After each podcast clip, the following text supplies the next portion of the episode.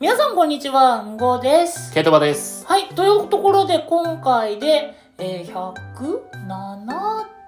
177回目やば。ということで、はい。今日もやってまいりましょう。1分解説準備はよろしいでしょうかはい。はい、ということでじゃあやっていきましょう。よろしくお願いします。よーい。はい。ということで、今日は2月6日、はまあ26ということで、語呂合わせと的として、 噛んだね。えー、語呂合わせとして、2と6ときたら何の日だかわかりますか風呂の日抹茶の日です。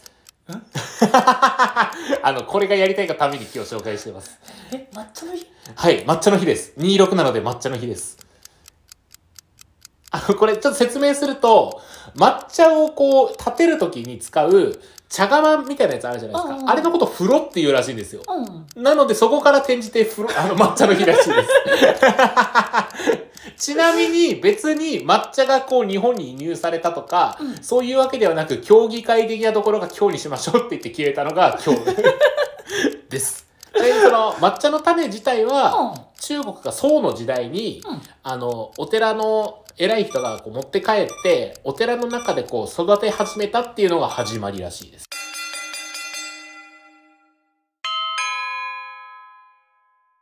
2時間目と3時間目の間は、なるべく正しい情報をお伝えするように心がけてはいますが、内容に間違いがあった場合は、正しく、優しく、しとやかに、 えーご指摘ください。えー今日も神々でお送りしております。はい。はい、というわけ で、はい。はい、あ、明けましておめでとうございます。そうそうなんです。年明けでねこ、あの、お会いするのは実ははじ、初めてまあ、年明け最初のね、直で会うのはね、そそうっなかんでそすっかそっかそっか。というわけで今日もあのー今回はですね対面収録しておりますうんなんだけどさ、うん、あの聞いてる人からしたらね、2月にいきな り明けましておめでとうございます。どういうこと？そうねあの全てを置き去りにするポッドキャストですそっかそっかでもそっか。そう意外にね収録自体は、うん結構1月してたもんね。そうそうそうそうだから電話では話してはいるんだけど、うんうん会うのはなんだかんだねそうだ年明ね。けうん。一発目です今言われてびっくりした。そうそっか。へえ。これが大人になるってことなんやなあって悲し い。僕もなんか先週ぐらいに仕事先で「あ明けましておめでとうございます」ってやってうんうんそっか大人になるとこうやって会わなくなることも増えてくん だなって悲しくなったよまあ、いつも会う人はねそれこそそうそまあ三が日とは言わないけど1週間まあ1月10日か15日まあその辺までにはねそう新取り年の挨拶終わっちゃうんだけど、取引先の人とかはもうね、うんうんあうのん、下手し2月3月にしか会わないとかあるから、うんうんうんうんそういうう感じでございます。あるよねはい、でも確かけど先ん先先週かうん、くらいに初詣行ってきたんでしょそうやっと行きました。うんうんあの激混みのやばかったね。あのいやもうさすがに僕が行ったのが1月中盤で、うんうんまあ場所別に福岡の中なんで行ってもいいんですけど、うんまああの太宰府天満宮にうんうん行ってきまして、あのね修学旅行生がむっちゃ多いの。あその時期なんだそうびっくりしたへ。ーあのまあ兄弟っていうかあの中に入って。うんうん並ぼうとしたらもう外ぐらいまで行列ができてて、うんうん、あの全員高校生ぐらいの人がブワーって並んでていやーあーマジかーと思ってあのキャッキャウフフに囲まれながら、 ごめんねうん、境内ね境内かあっと思ってあそうなんかニコニコしてるなと思って なんかニコニコしてるなと思ってややばい訂正しないとこそうそうそうれはカットして境内だけ入れる かどうしようってすごい頭悩ませるよごめん ごめんごめんまあそんなちょっとキャッキャウフフに囲まうんうれんうてんうん初詣してきてうんうんまあラーメン食って帰りましたラーメンあの辺だったら何あそこら辺だと一蘭とかありますねあ一蘭あったっけあの辺ありますありますうんうん変わらない一蘭の味一蘭の味でも僕行ったのダンボっていうお店なんです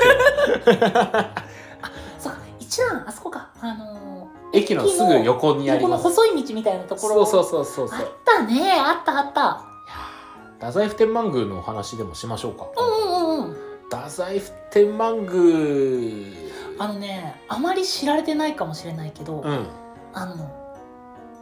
まあ、太宰府天満宮といえばっってなるんだけどまああうの何神様のうんぬんかんぬんっていうのを一旦置いといてんあそう学問の神様みたいなことは一旦置いといてあの梅替え餅言うと思ったわあるじゃないです か、はいはいはい梅替え餅ある特定日で味変わるの知ってましたえ何それ知らなかっ知らない知らない あの一応知らない人のために梅替え餅説明するとお餅の中にあんこ入れて表面をちょっとプレスしてパリパリに焼いてるうんうんうんお菓子みたいのがあるんですよた美味しいんだよね美味しいね梅は入ってませんあれもね確かそのそれこそ確か諏訪の道だねでしょ道真公のうん道真のあの「えー、ねやん」っていういうそれのなんかなんか桜咲くとかそうあなんのかあの手の意味で梅をも使って梅替え餅かなんか、そうなでんかすそういうね名前らしいよね。なんか確か鹿なんかに出てくるんじゃなかったかあな、そうなんだ。ちょっと僕も曖昧ですけど、結構曖昧。うんあで味が違うっていうのはそう、えっとね、何日だったかな、毎月うん16日だったかな、16日と、うんえー、26日はいはいにだけ全店舗あの味が変わるんですよ。え何味になるえっと、10何日の方はちょっと忘れちゃったんだけど、チョコとか20いやいや、じゃなくて、あのー、ホワイトベリなんか言うなら、あ、てか、26の方はよもぎ。ーよもぎそう。はあ、はあはあはあはあ、で僕もねちょっと出会ったことなくてうん近くに住んでる友達のはいはい話はいという形にはなるんだけど、いやーちょっとね出会ってみたいんだけどねよもぎかもう一個なんだろうな、まあ、無難に行くなら梅だよね梅じゃないのいやないんじゃないのないのかなちょっと今度し食べに行く今調べるかあはいお願いしますまあ太宰府って身近にあるからあんまり感じないけど日本の中でも有数の神社ですからねうんそうなのよねそうそうそうそうちょっと身近にありすぎてそんな感じがしないんですけどえっと毎月17日17ですね17日にはえ古代米入りの梅が餅はあちょっと茶色くなってるのかそしたらこんなえー、何この色ちょっと皆さんもちょっとよければ興味あったらぜひちょっと調べてほしいんですけどむっちゃ紫やんえっとね梅替え餅古代米で出てくるはいはいはいはいあで25じゃなかったごめんなさい20あ26日じゃなくて、えー17日が古代米、うんで25日がよもぎですはあそうなんだ古代米食ってみたいなあでこの日付にも実は関係あってはいはいはい菅原公うんのだから、えっ、と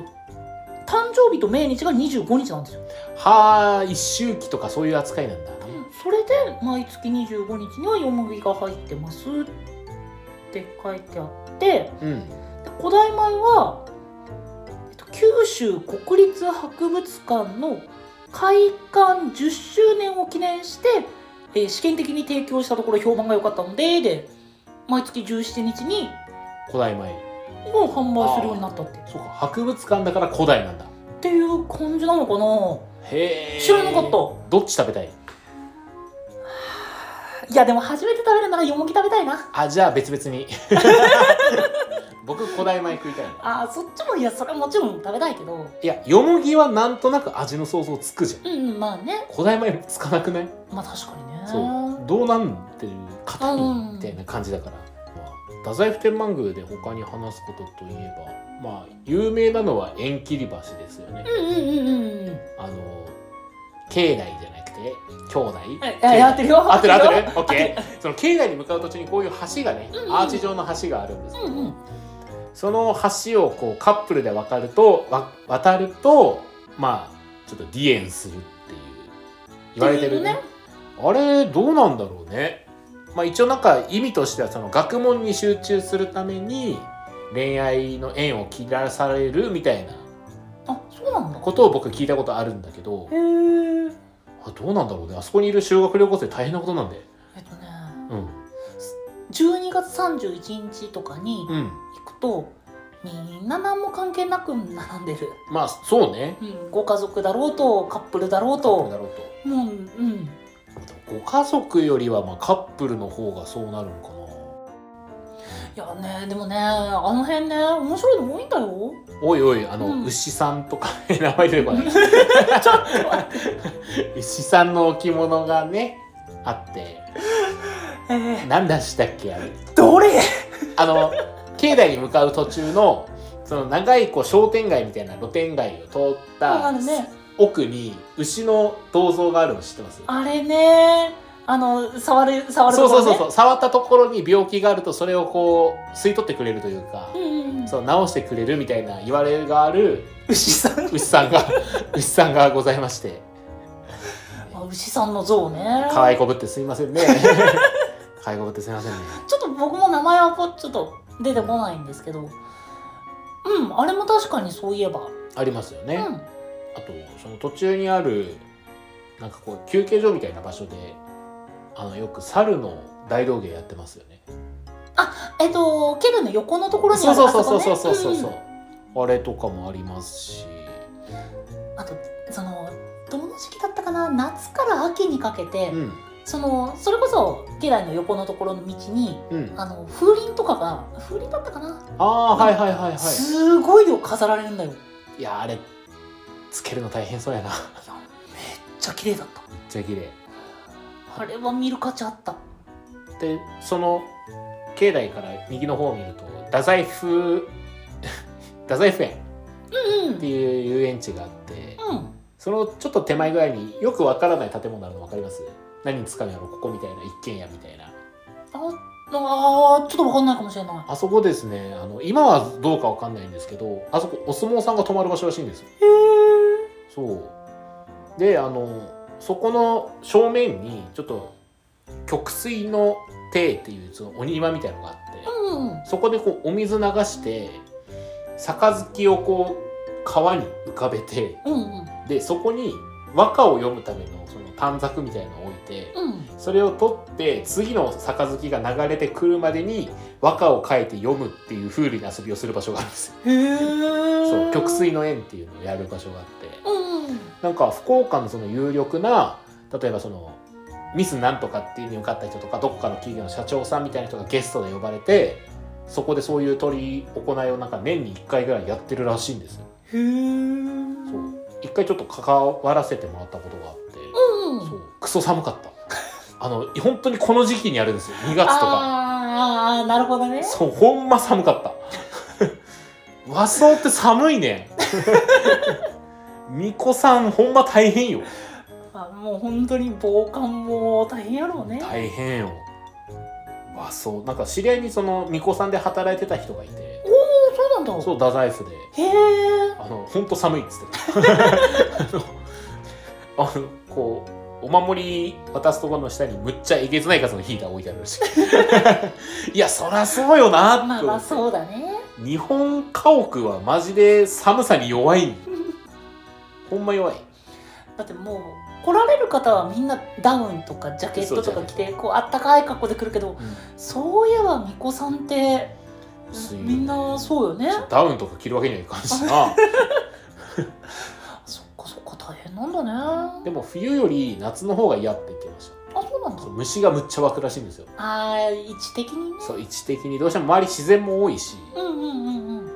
もうどうしてもやっぱそれがいっぱい出て苦手な人はほんとダメらしくてああっていう他には何がありますかね太宰府といえば言うてその太宰府まあ太宰府からちょっと離れるけどかまど神社はい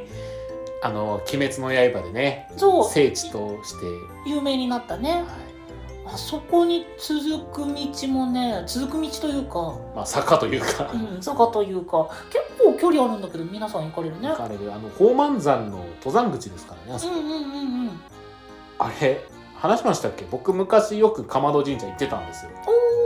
それこそ「その鬼滅の刃」なんてない頃によく行っててうんうんほんとボロボロの神社だったんですようんうんあのね多分そこまで前ではないけど僕も今みたいに綺麗になる前を知ってるそうそうそうそうあのムキムキの男性が思いっきりタックルしたら崩れるんじゃないかぐらいのボロさだったんですあよあああで「鬼滅の刃」が流行って福岡戻ってきて見たらむっちゃ綺麗になってめってちゃ綺麗になってたむっちゃ綺麗なんですよしかもなんかたまになんかこう抹茶とか立てて配ってますもんねあそうなんだそうそうそうそう、まあ、へー配ってはないかいくらかでなんか買って、うん、まあ綺麗になったところでお茶できるみたいなへーとかあとライトアップしたりとかいやうんうんあんな綺麗めっちゃ現代的だもんねだから綺麗になっていったんですよあ綺麗になってからも行ったんですようんあの恋愛のおみくじ引いた記憶が あそこは縁結びの神様でもありますだよったねよね確か、はい、そうですねあの連れてってもらった友達が「縁結びだよ」って言った瞬間もう僕はもう財布から100円玉も持ち出しましたす結どどうでした結果は果ね確かねすごい当たり障りのない感じだったまあいい感じじゃんそうそうそうなんか中吉とか小吉とかなんか言うほど良くないじゃんみたいな感じのもの引いたけど中身いいこと書いてあるみたいなそのパターンですあー一番リアクションに困るなん大で吉ではない、うんあけど中身はいいうーんうんって思って帰ってたへうんまあ夜景見に行ったぐらいですかねえあそこは夜景がすごい綺麗に映るんですよその太宰府市内のあそうなんだそうそうそうそうそうそっかそっかあそこのあのめっちゃ綺麗になったところの そうあちょっのと出っ張りのとこテろ、ラね、スというかあうんあそこ綺麗に見えるんだそうモデルルームみたいなところがあるんですよね 本当にえでも本当に綺麗になったからうんうん一回行ってみてほしいよね一回行ってみてほしいあうのんあと異常なエマのエマうんうんエマの鬼滅率ねあそうなんだそうイラストむっちゃいろんな人が描いて飾ってるんでそそういうの見るのも意外に楽しいですけどね見てなかったそう多いよやっぱり僕行った時鹿しか見てなかったあ れ鹿だっけ鹿あ鹿もいますねあのね登り口のちょっと行ったところの右にねそうそうそうそうあのエマの中に僕赤坂いたのすごい笑っちゃってうん うん鬼側もいるんやと思ってあの蛇の方もおるんやここいやだってもう鬼になってから縁結びでねまああのちょっとねもうあの某柱さんにはき振られちゃったかあらららららら縁を結べ京四郎頼むえー、京京次郎が鬼になってくれますようにけなげ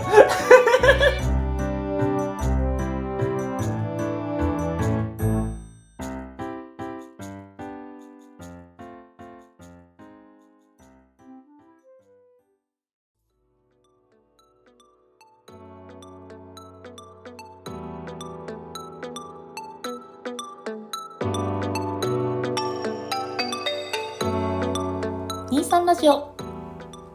エンディングのお時間となってしまいましたはい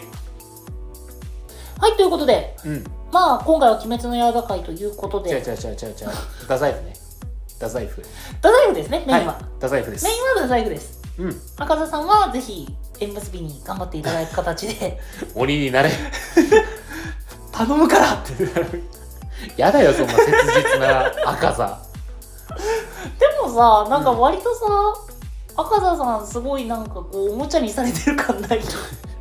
あのー、まあそうね愛されてはいるよね愛されてるよ ね鬼の中でもねねうんなんか他の鬼の中鬼とかでもさなんかここはかっこいいとかなんかこういう見せ場とかをとは別にあの人うんやっぱ遊ばれてるよね、まああれだよね単純なゲス野郎ではないからね赤座ってうん、僕も好きなんですよねあの牛太郎とかとまたちょっと違うかわいそうな鬼だからさ、ベクトル的にねそうそうそうそうそうそうあそういえばその「鬼滅の刃」もなんかなんだっけ火事ああ梶里編だっけがなんか始まるとかそうだねなんとか楽しみだねね僕全然情報持ってなくてうん この前このぼーっとテレビ見てる時にいきなりなんか火事編とか出てきて「えー、えー、えー、ってなってもうでもここまで来たら最後までやるんじゃないでやすっかねぱあのー正直遊郭編ができるのかなっていうところが個人的には思ってたんですよどうですかね梶のあの里編は若干ちょっと盛り下がる部分ではあるよなっていうあ個人的なそうなんだ感想へーうんうんなのでどうなんでしょうね面白いのかなあのね、本当に、鬼滅はもう作画といいスタイルのさ、あの映画化みたいないそう、カロリー高いっすよ、あれは。やそんなんされたら他のアニメがうんアニメかわいそうやって。気になっちゃうからこいつ横移動しかしてねえなとか気になっちゃうからだから「鬼滅」は別枠としてねそうだねだからまあ最後までは言ってほしいなっていうのと言ってくれるだろうなっていうのはあねのクオリティを保ってねうんうんまあっていうことでねあでも本当にその20、えー、17日と25日うんそこは本当に気になるうんちょっと我々で言ったら写真でもツイッターにあげようかなああげたいねうんうん、うん思います、ぜひちょっとそれも楽しみにはい待っていてください、というところでご意見ご感想ご質問じゃんじゃんお待ちしております概要欄にありますメールアドレスか各種 SNS にお願いいたしますお相手はケトバとここでした